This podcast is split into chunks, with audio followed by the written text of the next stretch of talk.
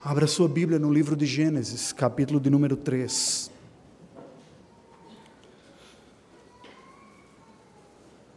Não há mensagem fácil nesses capítulos iniciais aqui. Hoje nós temos um belo desafio. Acompanhe a leitura que farei deste capítulo e peço que você deixe a sua Bíblia aberta. Mas a serpente, mais sagaz que todos os animais selváticos que o Senhor Deus tinha feito, disse à mulher: É assim que Deus disse: Não comereis de toda árvore do jardim? Respondeu-lhe a mulher: Do fruto das árvores do jardim podemos comer. Mas do fruto da árvore que está no meio do jardim, disse Deus: Dele não comereis, nem tocareis nele, para que não morrais. Então a serpente disse à mulher: É certo que não morrereis. Porque Deus sabe que no dia em que dele comerdes, se vos abrirão os olhos, e como Deus sereis conhecedores do bem e do mal.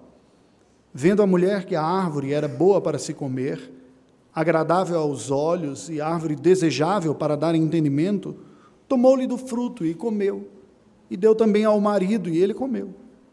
Abriram-se então os olhos de ambos, e percebendo que estavam nus, cozeram folhas de figueira e fizeram cintas para si. Quando ouviram a voz do Senhor Deus, que andava no jardim pela viração do dia, esconderam-se da presença do Senhor Deus, o homem e sua mulher, por entre as árvores do jardim. E chamou o Senhor Deus ao homem e lhe perguntou: Onde estás? Ele respondeu: Ouvi a tua voz no jardim, e porque estava nu, tive medo e me escondi. Perguntou-lhe Deus: Quem te fez saber que estavas nu? Comeste da árvore de que te ordenei que não comesses? Então disse o homem: A mulher que me deste por esposa, ela me deu da árvore e eu comi. Disse o Senhor Deus à mulher: Que é isto que fizeste? Respondeu a mulher: A serpente me enganou e eu comi. Então o Senhor Deus disse à serpente: Visto que isso fizeste, Maldita és entre todos os animais domésticos e o és entre todos os animais selváticos. Rastejarás sobre o teu próprio ventre e comerás o pó todos os dias da tua vida. Porém, inimizade entre ti e a mulher, entre a tua descendência e o seu descendente. Este te ferirá a cabeça e tu lhe ferirás o calcanhar. E a mulher disse: Multiplicarei sobremodo os sofrimentos da tua gravidez. Em meio de dores dará à luz filhos. O teu desejo será para o teu marido e ele te governará. E Adão disse: Visto que atendeste à voz de tua mulher e comeste da árvore que eu te ordenara não comesses, maldita é a terra por tua causa. Em fadigas obterás dela o sustento durante os dias de tua vida. Ela produzirá também cardos e abrolhos, e tu comerás a erva do campo. No suor do rosto comerás o teu pão, até que tornes a terra, pois dela foste formado porque tu és pó e ao pó tornarás. E deu o homem o nome de Eva à sua mulher, por ser a mãe de todos os seres viventes. Fez o Senhor Deus vestimenta de peles para Adão e sua mulher e os vestiu. Então disse o Senhor Deus: Eis que o homem se tornou como um de nós, conhecedor do bem e do mal. Assim que não estenda a mão e tome também da árvore da vida e coma e viva eternamente. O Senhor Deus, por isso, o lançou fora do jardim do Éden, a fim de lavrar a terra de que fora tomado. E expulso o homem, colocou querubins ao oriente do jardim do Éden, e o refugir de uma espada que se revolvia, para guardar o caminho da árvore da vida. Cenário absolutamente surreal, não é? Eu, quando li, estava meditando novamente nesse texto, depois de ter feito uma meditação já há bastante tempo. Fiquei imaginando nestas cenas aqui que a mim me pareceu mais um diálogo da casa de Sonserina, dos contos de Hogwarts, né? que, aqueles que discernem a língua da serpente da, da série de Harry Potter, do que propriamente a realidade aqui. Há muita situação que foge do comum nesta, neste cenário que nos é descrito aqui. No entanto, este cenário apresenta para nós um dos pontos mais nevrálgicos ou uma curva no curso da história da humanidade que nos presenteou ou que nos colocou diante do cenário que é a nossa vida humana. Ele nos aponta para algumas coisas que estão tão ligadas a nós que nós não conseguimos pensar nossa própria humanidade longe destas coisas. Por exemplo, o sonho da promoção pessoal, a expectativa de satisfação na concretização de projetos pessoais. Isto tem empurrado a espécie humana não apenas a feitos grandiosos, sim, feitos grandiosos, mas também a uma ambição egoísta e suicida, fruto da pura idolatria, da crença na satisfação pessoal através da realização de ambições mais elevadas e turbinadas por instintos competitivos e pela adrenalina nervosa que dopa a alma viciada no risco e na audácia. Como ser salvo de ambições que podem nos matar, mas que parece que nos empurram como motivação diante da vida? Como? Em Gênesis capítulo 3, nós vemos Adão e Eva, os nossos primeiros pais, no Éden, um ambiente idílico, com perfeitas e plenas condições de seguirem no conhecimento de Deus e no serviço a Deus, num lugar perfeito e eles mesmos sendo perfeitos. Mas mesmo neste cenário de perfeição, perfeição limitada própria à criação, não a perfeição absoluta de Deus, mas contingenciada, ou seja, dentro das circunstâncias de quem é criatura, em sendo criatura, mesmo assim, uma tentação seduziu os nossos santos antepassados primordiais. Como foi possível a seres perfeitos serem tentados e caírem? Qual é a mais elementar de todas as tentações, capaz de derrubar até mesmo humanos sem pecado e sem mal dentro de si mesmo? O que a tentação original produziu em nossa espécie? Qual foi o legado que este pecado original nos deixou? Ou mesmo, como nós, pecadores, haveremos de enfrentar e vencer o mal presente e reinante em um mundo que se tornou um palco de fragmentações. Gênesis capítulo 3 nos apresenta como o palco do mundo, em três cenários. O grande drama da humanidade aqui nos é descrito em três atos neste palco do mundo: os atos da queda, do diálogo e do paradoxo. Eu lhe convido a que nós caminhemos por estes cenários para entendermos por que o mundo se tornou em um palco de fragmentações a partir da queda da humanidade. Vejamos, em primeiro lugar, o primeiro cenário, o primeiro ato aqui descrito, é o cenário causador da fragmentação. Nós chamamos de queda. Descrito nos versículos de 1 a 7, acompanhemos. A queda da espécie humana nos é apresentado aqui neste cenário, neste ato, em dois blocos. O primeiro deles, o bloco dos diálogos da tentação, versículos de 1 a 5. E o segundo bloco, o bloco da execução do pecado, nos versículos 6 e 7.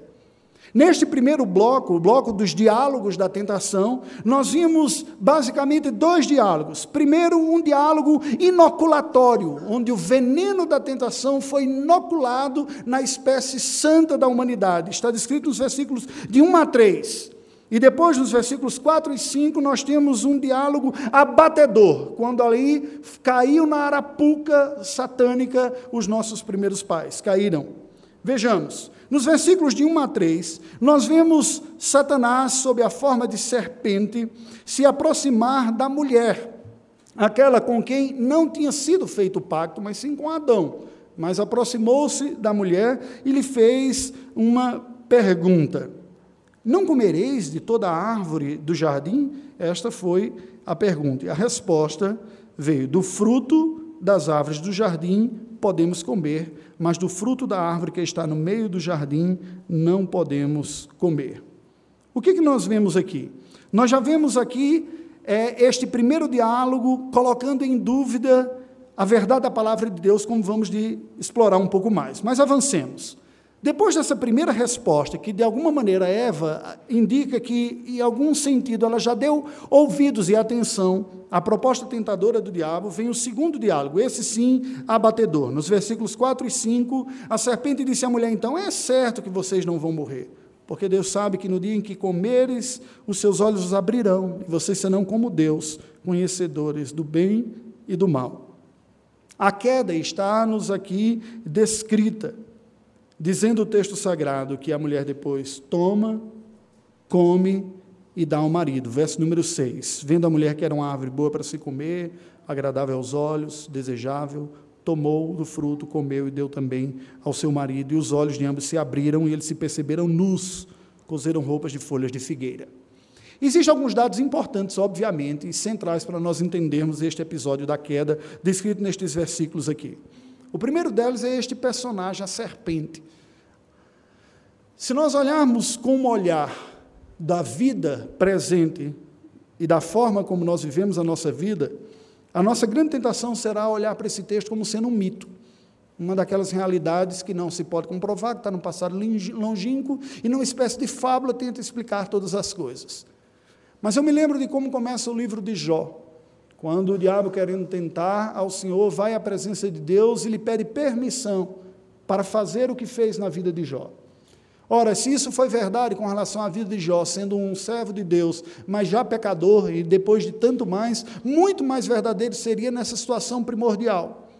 O diabo não é um ser que sai possuindo animais por aí, você não vê águias endemoniadas, minhocas, embora alguns pernilongos no inverno a gente venha achar que está mesmo, não é? a despeito disso, você não vê esse tipo de coisa, não é algo absolutamente comum, isso é uma verdadeira e absoluta exceção, como que uma concessão especial do Senhor. Os nossos primeiros pais experimentaram uma tentação profunda e Deus não permitiu que este ser, que diz o texto sagrado, que tem o poder de se, de se disfarçar até mesmo de anjo de luz para enganar o próximo, assim o aparecesse. Mas Deus lhe deu uma concessão: você pode até se aproximar e tentá-los, mas virá de uma forma horrenda, estranha, com um animal, um réptil, um animal fugidio, um animal que sai dos cantos escuros de tal maneira que essa sua tentação você começará na desvantagem. Você só terá a liberdade para tentar. E assim é que nós podemos entender que, de uma maneira estranha, absolutamente antinatural, numa espécie de concessão milagrosa satânica que Deus concede ao diabo, ele se aproxima como uma figura absolutamente improvável e estranha para ter esse primeiro, este primeiro ato de tentação. Nós aprendemos também aqui um aspecto muito importante, porque a estratégia do diabo não mudou nesses milhares de anos. Destas palavras, destes diálogos inoculatórios, inoculatórios e abatedor que teve com Eva lá no jardim, o diabo continua tentando o homem por três vias, as três vias da tentação. O texto sagrado nos diz que Eva, no verso número 6, viu que a árvore era boa para se comer, ela viu, vendo a mulher que a árvore era boa para se comer, agradável aos olhos e árvore desejável para dar entendimento, tomou do seu fruto e comeu. O que vemos aqui? O comer, uma tentação natural da carne, ligada à concupiscência da carne, como João explica a beleza aos olhos, o senso estético e desejável para dar entendimento, alcançar um nível de poder que não é dado aos homens ter, limitado pelo Senhor. Não foi exatamente assim que o diabo tentou o nosso Senhor no início do seu ministério? Primeiro disse: se quiser, transforma essas pedras em pães, satisfaz um desejo da sua carne natural que o corpo demanda, prazeres que o corpo potencialmente recebem de Deus, mas que, ao serem entregues e abraçados como uma razão de plena satisfação, se tornam pecado. Quando disse também, lança-te daqui do alto, e está escrito que aos seus anos ordenará que cuidarão de ti, não te deixarão tropeçar em pedra alguma e cuidarão de ti. O poder da soberba, Imagina Cristo lançando-se do pináculo e anjos vindo pegando e ele descendo, escoltado por anjos. Quem não gostaria de ter uma entrada triunfal assim na terra, dessa maneira? Muito melhor do que Magneto, nos filmes né, de X-Men, que vem com seu poder descendo e todo mundo olhando, uau! Mas ele também disse: Olha, todos os reinos deste mundo, tudo isso te darei, se prostrado me adorares. A tentação do poder, a concupiscência dos olhos, aquilo que eu desejaria possuir e encontrar realização. E veja que essas três vias, elas estão presentes. Tentações ligadas a desejos naturais, tentações ligadas à ambição de poder, tentações ligadas à glória, ao prestígio. Ditos com três P's: prazer, posse e poder. Ou com três barras: barra de ouro, barra de saia e as barras do tribunal representando o poder. Tentações ligadas ao prazer, prazer da carne, perdão, tentações ligadas ao desejo de glória, tentações ligadas ao poder, ligando a humanidade.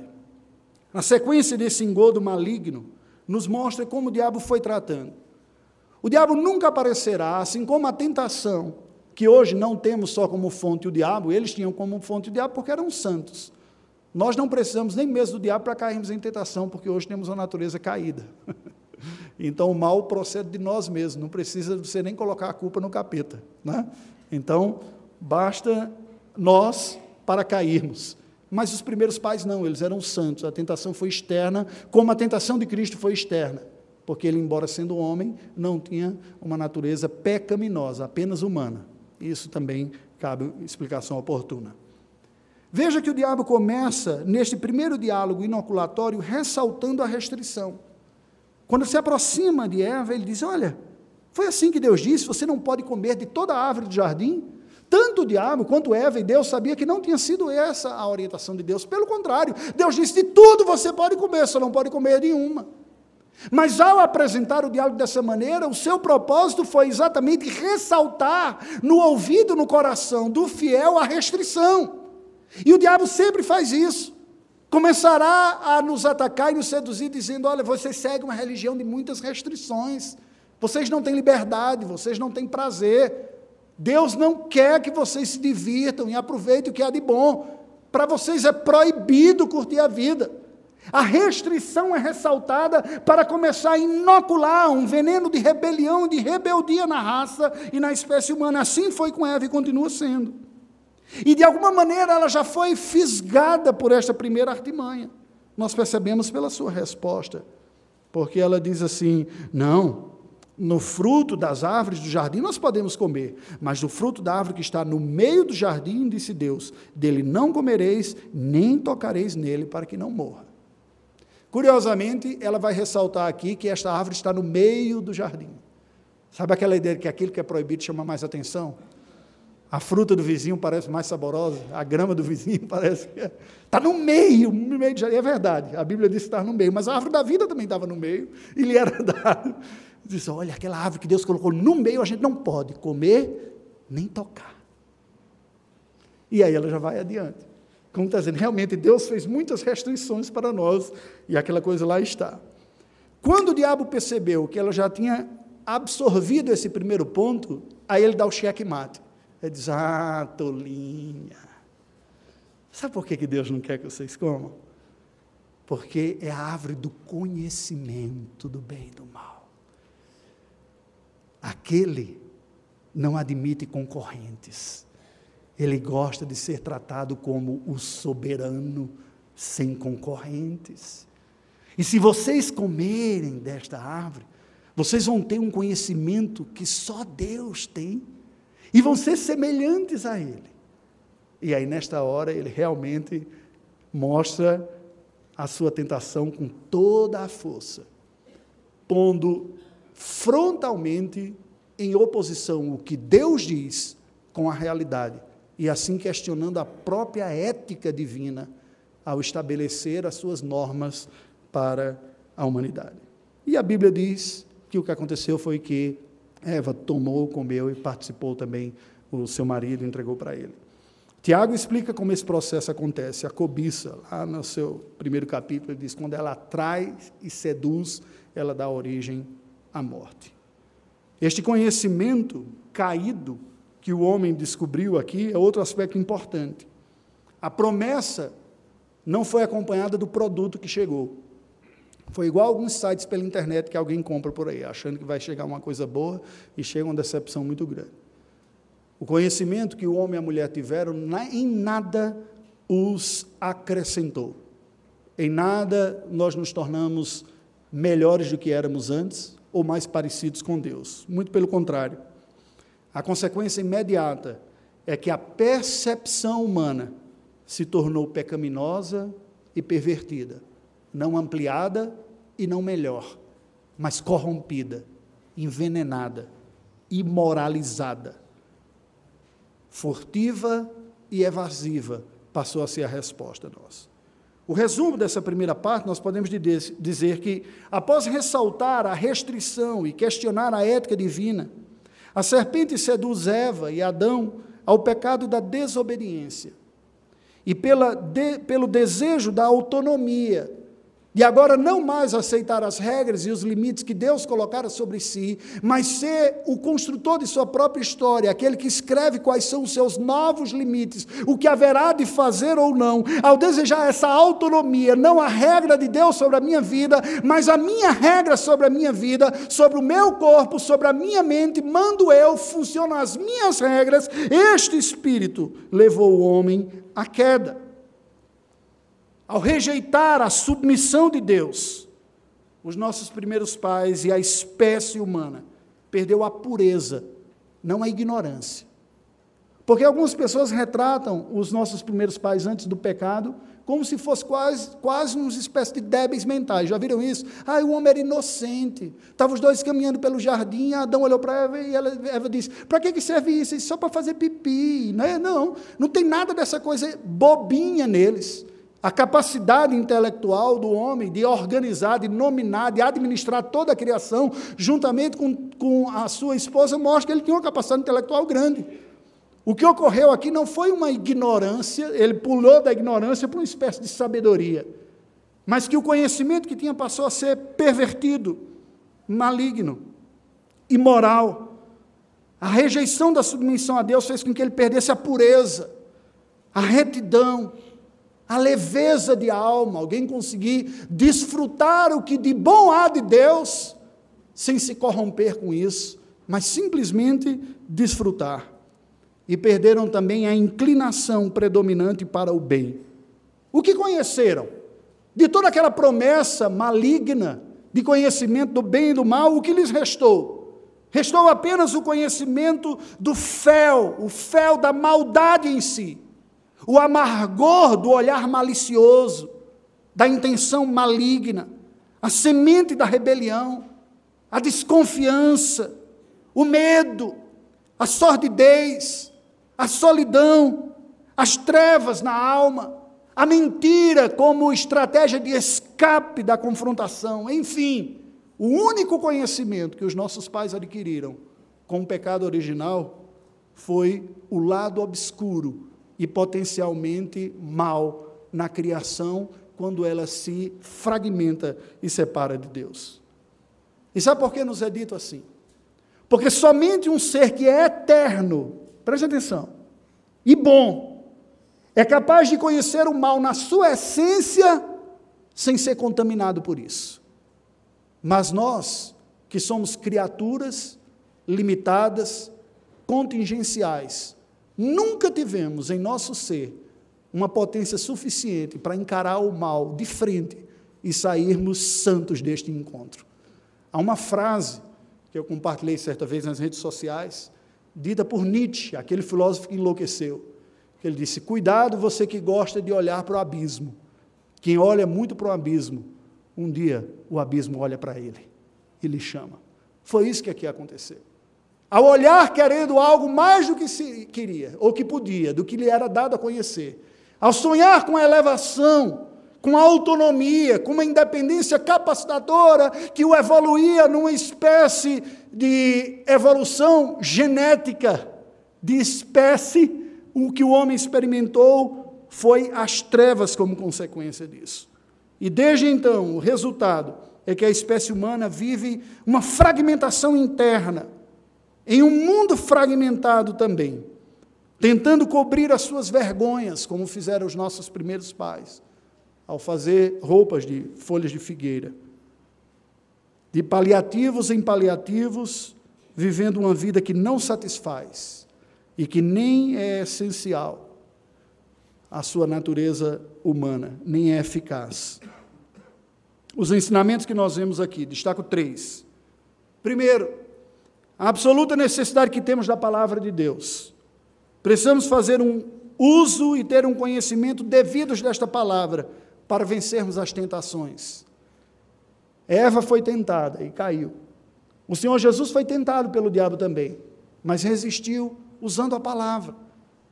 Somente com o conhecimento da palavra nós poderemos discernir o que vem até nós e perceber a natureza real das propostas, o quanto elas são saudáveis e o quanto elas são ameaçadoras e tentação para o mal. Precisamos nos apegar a esta palavra para resistirmos às tentações. Porque o diabo continua a nos tentar por essas três vias. E agora, nós ganhamos como fonte de tentação o nosso próprio coração também, que também nos engana e nos seduz. Não apenas está fora de nós, mas está dentro de nós a maldade a nos conquistar. A segunda lição, nós vemos um grande alerta aqui. Os grandes perigos nas distorções à palavra de Deus. Satanás fez isso e continua fazendo isso para desviar as pessoas do Senhor. E nós temos que tomar cuidado, porque não basta citar a Bíblia, é preciso interpretá-la corretamente. Citar a Bíblia Sagrada, há inúmeras pessoas que o fazem, só que muitos são levados por heresias e por desvios. Eu tenho que conhecer para também avaliar o que está sendo dito. Terceiro, o pecado primordial, também chamado de pecado capital, ou pecado original. Mas o pecado capital, melhor dizendo aqui, é o orgulho. Demonstrado aqui pela autonomia, o desejo de ser o que nunca lhe foi dado a ser, um ser independente, autônomo, que rege a sua própria vida à revelia de Deus. Este orgulho de querer ocupar um posto que não nos é dado ocupar, levou o ser humano à queda, e por trás de cada pecado está este pecado capital.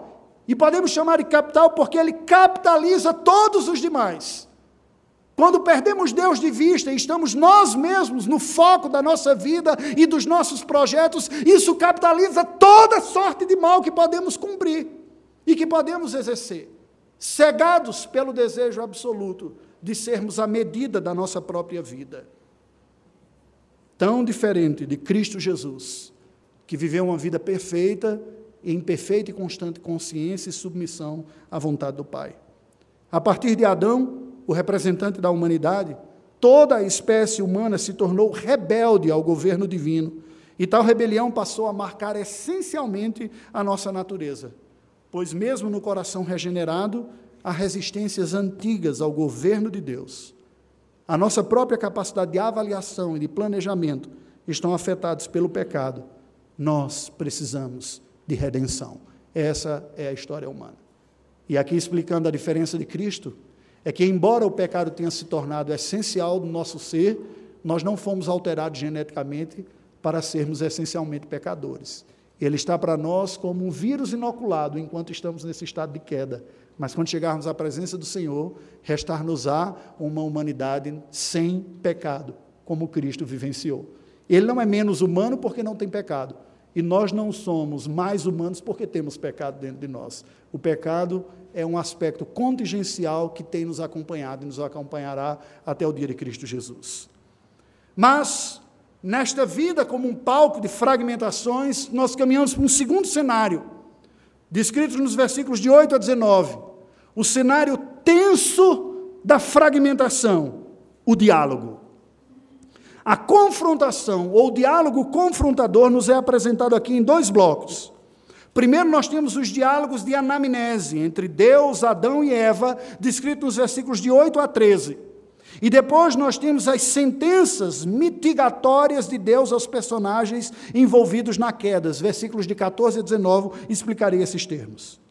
Primeiro, diálogos de anamnese, versículos de 8 a 13. Anamnese é um termo técnico usado por médicos, por psicanalistas, por todos os profissionais que primeiro fazem um interrogatório para montar um cenário do que está acontecendo com essa pessoa que veio lhe buscar. Quem é você, de onde você vem, quando começou essa dor de cabeça, o que aconteceu com você e tudo mais. Perguntas para montar o cenário, entender. Deus o fez, não porque ele não conhecesse, mas para dar ao homem a oportunidade de olhar para si mesmo e verbalizar essa situação. Aqui, gente, é, uma, é um aspecto fantástico, porque este é o caminho do Evangelho. O caminho da cura do Evangelho é o caminho da corajosa olhada de frente para o mal que nos acomete e a verbalização disso diante de Deus. O reconhecimento. Deus o chama, chama o homem e a mulher, está descrito aqui. Nos diz o verso número 8, que ao ouvirem a voz divina, Adão e Eva se esconderam de Deus. E Deus chamou o homem e disse: Onde estás? Primeira pergunta. E Adão responde, primeira resposta, porque eu estava nu, tive medo e me escondi. Deus então faz uma segunda pergunta: Quem te fez saber que estavas nu? Comeste da árvore proibida? Mais duas. E ele responde: A mulher que me deste, ela me deu da árvore e eu comi. Deus então se vira para a mulher e diz: Que é isto que fizeste? Pergunta 3. Ou terceiro bloco de perguntas. E a mulher responde: A serpente me enganou e eu comi. Em seguida, nós vemos então falas da parte de Deus e não mais diálogos, que são as sentenças mitigadas. O que significa isto? A palavra mitigada significa diminuída no seu efeito. Porque Deus disse: Olha, no dia que vocês comerem desta árvore, vocês lembram? Certamente morrereis. O juízo de Deus, a pura justiça de Deus, seria simplesmente a extinção da humanidade quando ela era constituída apenas de um casal. Deus mitigou, diminuiu, atenuou o seu castigo aqui. E, na verdade, ele foi até mais adiante. Verso 14, ele se dirige à serpente, diz: Maldita és, rastejarás e comerás pó. Uma sentença, divina mitigada à serpente. E aqui, claro, como nós estamos tratando de uma configuração fora do padrão, o diabo se manifestou neste ser, aquilo que veio sobre este ser era uma espécie, passaria a ser a partir de então, uma espécie de recado perpétuo do que o mal pode fazer. Você pode dizer, ah, mas tadinha da cobrinha, estava lá passeando, ela teve culpa de ser possuída pelo capeta, né? aqui recebe um castigo. Você pode até pensar algo deste tipo aqui. Mas a verdade, dentro das condições menos, se podemos dizer assim, dignas de se viver, a serpente não está entre essas. Um dos animais com maior capacidade de resistência, de sobrevivência, de manutenção da vida, aqui o está. Mas lhe foi dado rastejar, comer o pó. E dentro da cultura semita, o pó está ligado aquilo que é de menor valor, aquilo que é impuro, que é imoral. Vocês lembram Cristo falando sobre bater os pós dos pés quando sair de uma cidade, ou do servo que vinha lavar aos pés? Isso está ligado a uma condição de humilhação. E como que apresentando já uma sentença para aquele que nos tentou. Mas o texto segue. No verso número 15, nós vemos anunciado da parte do Senhor um conflito de descendentes. Ele diz: Olha, haverá um conflito entre os descendentes da serpente e da mulher, porém inimizade entre ti e a mulher, entre a tua descendência e o seu descendente, e isto marcará a humanidade. A humanidade será marcada por um conflito de descendências.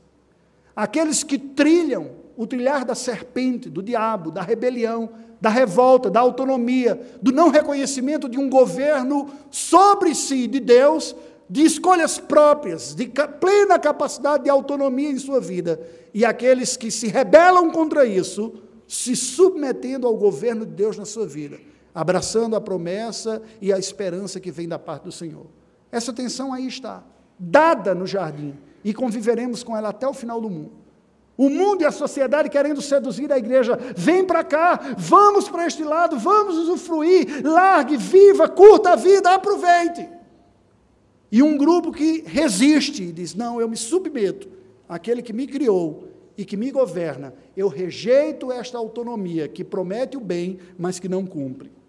Este conflito foi dado aqui. Ao se dirigir à mulher e ao homem, você veja que Deus comutou esse castigo absoluto que seria no extermínio em algo menor. A mulher é dito: em meio a dores dará à luz filhos. O que foi que Deus fez? A mulher continuou plenamente com a bênção de gerar vida.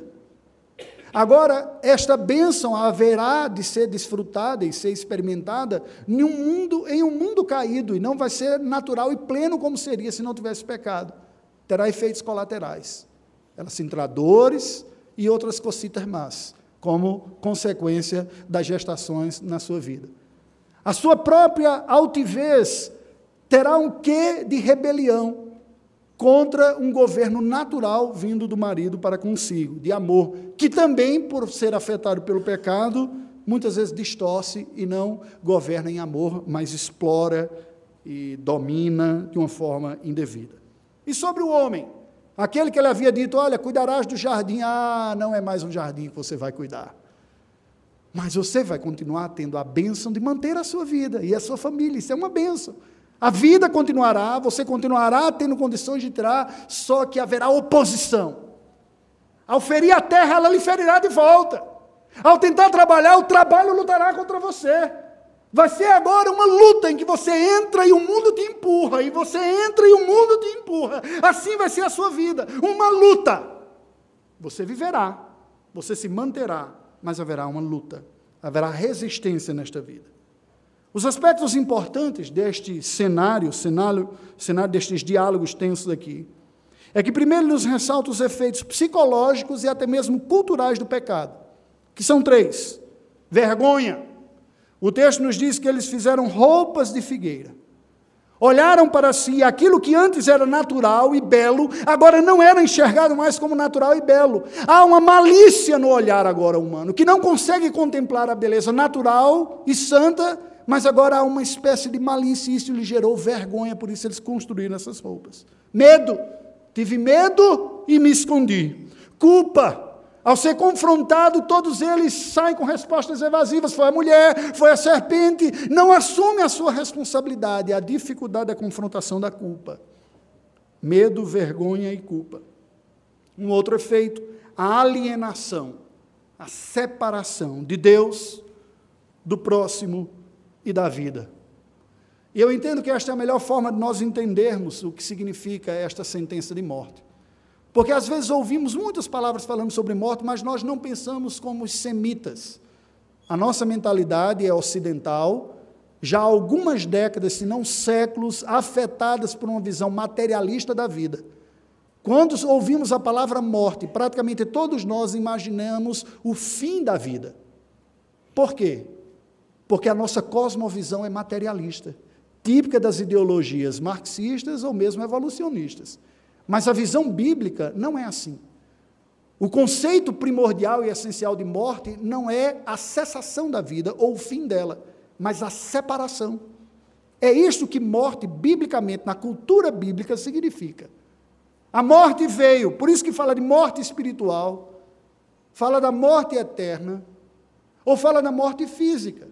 Todos estes conceitos são compreendidos pela Escritura como separação. A morte espiritual é a separação de Deus. A morte física é a separação do homem de si mesmo. A alma vai para um lugar e o corpo vai para outro, aguardando a ressurreição quando haverá a reunião. E a morte eterna é a separação da graça de Deus. E a separação da graça de Deus não tem esperança. Porque uma vez que não há mais graça, não há possibilidade de restauração. Portanto, não há perdão e não há salvação. E isto é o inferno é um lugar ou uma contingência uma realidade em que a graça de Deus não mais estará disponível aos seres humanos. Veja que é uma maneira completamente diferente de nós olharmos estas coisas e entendermos. A própria mitigação dos castigos mostra a preservação de Deus, das bênçãos de Deus, porém atenuadas, por pura misericórdia. Vemos justiça, misericórdia e graça aqui presente. A justiça de Deus manifesta na disciplina. A misericórdia de Deus no abrandamento da pena, mas a graça na manutenção das bênçãos mitigadas, a vida, apesar de limitada. Nós podemos resumir esta parte dizendo que após a queda, o pecado original, que é a primeira desobediência da espécie humana e também os efeitos da miséria resultantes dela, veio a morte essencial do ser humano que passou a vivenciar uma espécie de fragmentação do seu próprio ser, uma fragmentação ontológica, uma separação essencial no seu ser e nas suas relações pactuais.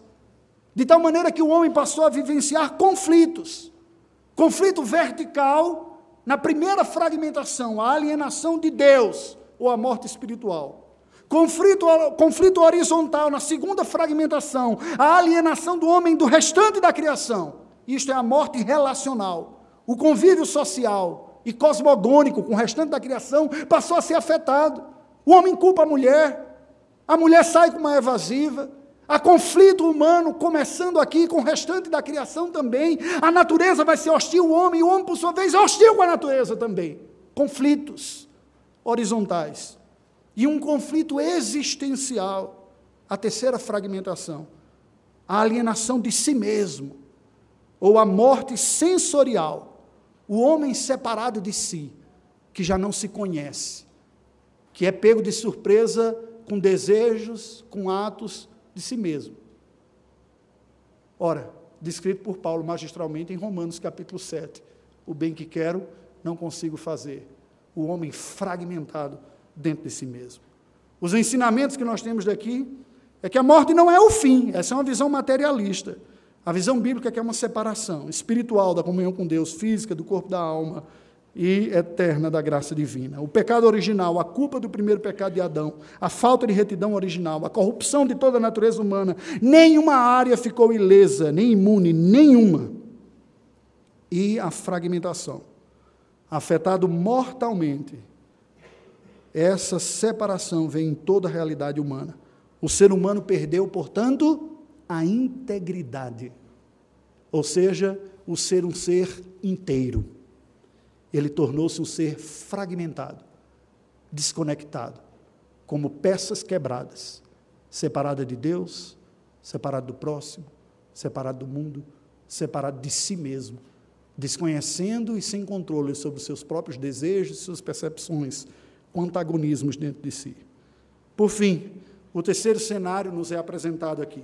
O cenário resultante da fragmentação. Nesta vida, que é um palco de fragmentações, nós vemos o cenário resultante da fragmentação, que é o paradoxo. Versículos de 20 a 24. O resultado paradoxal da queda nos é apresentado também em dois blocos. O primeiro deles, a esperança messiânica, a fé na obra redentora de Deus nos dias do Antigo Testamento. E o segundo, a desesperança natural, o bendito desencantamento com a vida natural. Explico. A esperança messiânica, descrita aqui nos versículos 20 e 21, quando o texto nos diz que o homem, Adão, deu à sua mulher o nome de Eva. Até então ela não tinha esse nome. Adão significa humanidade. Era o nome dele, Adão. Eva só ganha esse nome de Eva aqui depois da queda. Por quê? Ao batizar Eva com o nome Eva, em hebraico Avá, que significa a vivente, a que tem vida, a que é capaz de gerar vida, esta nominação da sua própria amada, em alguma medida demonstra já essa esperança no Evangelho já pregado um pouco antes. Quando no versículo 15 Deus disse que o descendente da mulher viria e feriria a cabeça da serpente, e ela lhe feria o calcanhar. Ali estava a promessa de que o estrago feito pelo diabo sobre a humanidade seria acabado por um descendente prometido que Deus daria. E é como se Adão alimentasse essa esperança dentro de si e diz: Olha, há esperança de que Deus cumpra isso e cumpra logo, e você que é capaz de gerar vida, vai ser através de você que virá este descendente. Ele não tinha a mínima ideia de quanto tempo demoraria isso. Alguns milhares de anos ainda. Adão, ao nomear Eva, indica e aponta para essa fé que era esperança nos dias da antiga aliança. No verso 21, nós lemos que fez Deus vestimenta de peles para Adão e a sua mulher e os vestiu. O que é isso aqui? Deus, ao fazer vestimentas a Adão e Eva, para trocar aquelas tanguinhas de folha de figueira nos mostra claramente um ato sacramental, um ato redentor. As suas vergonhas, a miséria que você se encontra, esse estado de exposição excessiva por causa do seu pecado, eu cubro, eu resolvo. Mas para isso ser resolvido na sua vida, um inocente terá que morrer. Isso é evangelho. O evangelho na nominação de Eva de ti virá o descendente que Deus prometeu para acabar com a obra do diabo.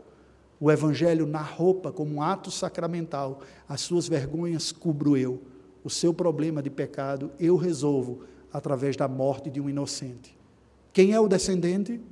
Quem é o inocente morto? Jesus. Hoje sabemos à luz de toda da revelação bíblica. Naquele momento eles não tinham tamanhos detalhes, mas já tinham a promessa, e esta promessa foi suficiente para aqueles que creram nos dias antigos. Mas este ponto é alimentado com um paradoxo. Se por um lado há uma esperança messiânica, por outro lado há uma desesperança natural, descrito nos versículos de 22 a 24. Os atos providenciais de Deus de tirar do jardim Adão e Eva, porque se tornaram conhecedores do bem e do mal, porque agora têm um conhecimento que não lhes era dado ter e que afastou, afetou a sua alma e os deixou numa situação perigosa. Se eles comessem da árvore da vida, que no modelo de protótipo do início da criação era a concretude do projeto de existência continuada e de vida eterna, nós estaríamos como espécie condenados à miséria eternamente. Imagina o que é, mesmo quem tem fé em Jesus, viver uma vida debaixo dos efeitos do pecado para sempre. O envelhecimento, as doenças, os desentendimentos, tudo que tem de ruim aqui, seria perpetuado com a árvore da vida. Era hora deles serem expulsos deste lugar. Eles não estavam mais à altura de comer da árvore da vida. Mas, curiosamente, essa árvore da vida volta a aparecer lá no final do livro do Apocalipse, como aquilo que nos será dado e acessível quando chegarmos na presença do Senhor. O Cristo, a árvore da vida, aquele que nos dará a vida plena em toda a sua plenitude. Eles são lançados do jardim para lavar a terra. Eles perdem o jardim e ganham uma dura realidade. O que é importante aqui? Os dois grandes paradoxos humanos estão aqui descritos. E paradoxo é uma aparente contradição.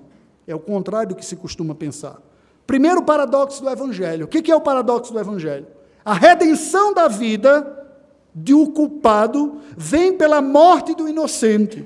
E a justiça virá ao injusto, recebido pela fé na ação do justo Deus, na esperança da obra do descendente e a recepção das roupas de pele. Isso aqui é um paradoxo, não é? Como é que nós somos salvos? Somos salvos porque aquele que não tem culpa recebe a condenação dos nossos pecados, nós somos libertos da nossa própria culpa. E a justiça que não é nossa nos é dada a nós quando recebemos pela fé. Enquanto se busca, não se encontra. Mas quando se desiste e se abraça em quem tem, se recebe. Isto é o Evangelho. O outro paradoxo é o paradoxo da existência. Somente pela insatisfação na vida e o seu fim, Fora do jardim, o ser humano pode alcançar a satisfação da vida eterna. A expulsão privou a espécie humana da árvore da vida, para que eles viessem a receber pela fé a vida do príncipe e da verdadeira árvore da vida, que é Jesus Cristo. Nós fomos empurrados e lançados ao mundo caído e fragmentado para que a bênção da insatisfação nos alcançasse e a inquietude chegasse a nós e buscássemos sentido e esperança além da vida ordinária. Mesmo assim, tantas pessoas buscam a, a razão e a suficiência da realização debaixo do sol. Para resumir, ao ser humano pecador fragmentado, a única esperança está no Evangelho. Somente através do Evangelho há perdão e reconciliação com Deus, com o próximo e consigo mesmo por meio da obra e da justiça que estão fora do próprio homem, mas são recebidas pela fé e pelo arrependimento, nós encontramos a ação redentora de Deus em Cristo Jesus.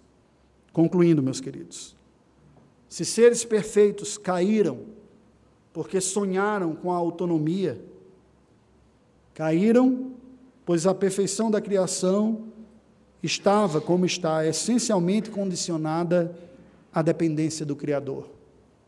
Viver na condição que Deus planejou e de bênçãos plenas está diretamente relacionado à nossa dependência dele. Fora de Deus, só há fragmentos da realidade e não inteireza nem integridade. Se a fragmentação descreve a realidade humana desde a queda de Adão até Eva, prestem atenção, o mosaico descreve a obra do Espírito Santo para a igreja. E mosaico é uma dessas obras de arte que eu gostaria de desenvolver as técnicas, que sempre me chamou a atenção. Como a partir de cacos, de peças pequenas, sem forma, se pode fazer um quadro maior e belo. O mosaico está entre uma das primeiras obras de artes cristãs da história da humanidade. O Império Bizantino foi pródigo em produzir mosaicos com imagens de cenas do Evangelho e cenas da Bíblia. Se você olha para cada peça, é um fragmento que nada diz em si. Mas a obra do artesão de juntar aqueles fragmentos sobre um pano de fundo de um esboço produz um quadro belo. Se o pecado trouxe a fragmentação, Cristo produz o mosaico a partir da fragmentação. Pela obra de Cristo Jesus e pela fé, o Espírito Santo vai juntando as partes que nos desfigurou, que nos fragmentou, e vai pelo processo da santificação mudando, moldando essa gravura que é a imagem de Cristo em nós. E desta forma, nós vamos sendo refeitos, ainda em cacos, ainda aos pedaços, ainda cortado, mas vai ficando claro já a beleza daquilo que Deus está fazendo até o dia que veremos Cristo Jesus, e como nos diz João, e naquele dia seremos como Ele é, sem pecado algum. E o mosaico se tornará a obra de plena expressão da graça de Deus. Oh, meus queridos, esta obra que Deus começa a fazer, esse mosaico, é pelo arrependimento e pela fé em Cristo.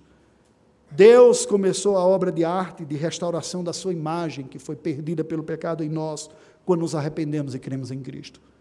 E ao fazer isso, nós começamos a ser refeitos. Como em um mosaico, nós podemos ver a beleza e a integridade em meio aos fragmentos e aos cacos. Sem a junção harmoniosa da graça, só nos restará o caos e a fragmentação. Sonhos, ambições, realizações e expectativas devem ser reguladas por Deus em Cristo Jesus. E em Cristo Jesus, elas terão uma proporção sadia, saudável e correta em nossa vida. Foque no mosaico de Deus em você pelo Espírito Santo e fuja do maniqueísmo simplista típico do mundo gospel, que gosta de olhar a humanidade simplesmente como os melhores e os piores. Todos nós somos seres fragmentados, mas quem crê no Evangelho está sendo recomposto pouco a pouco.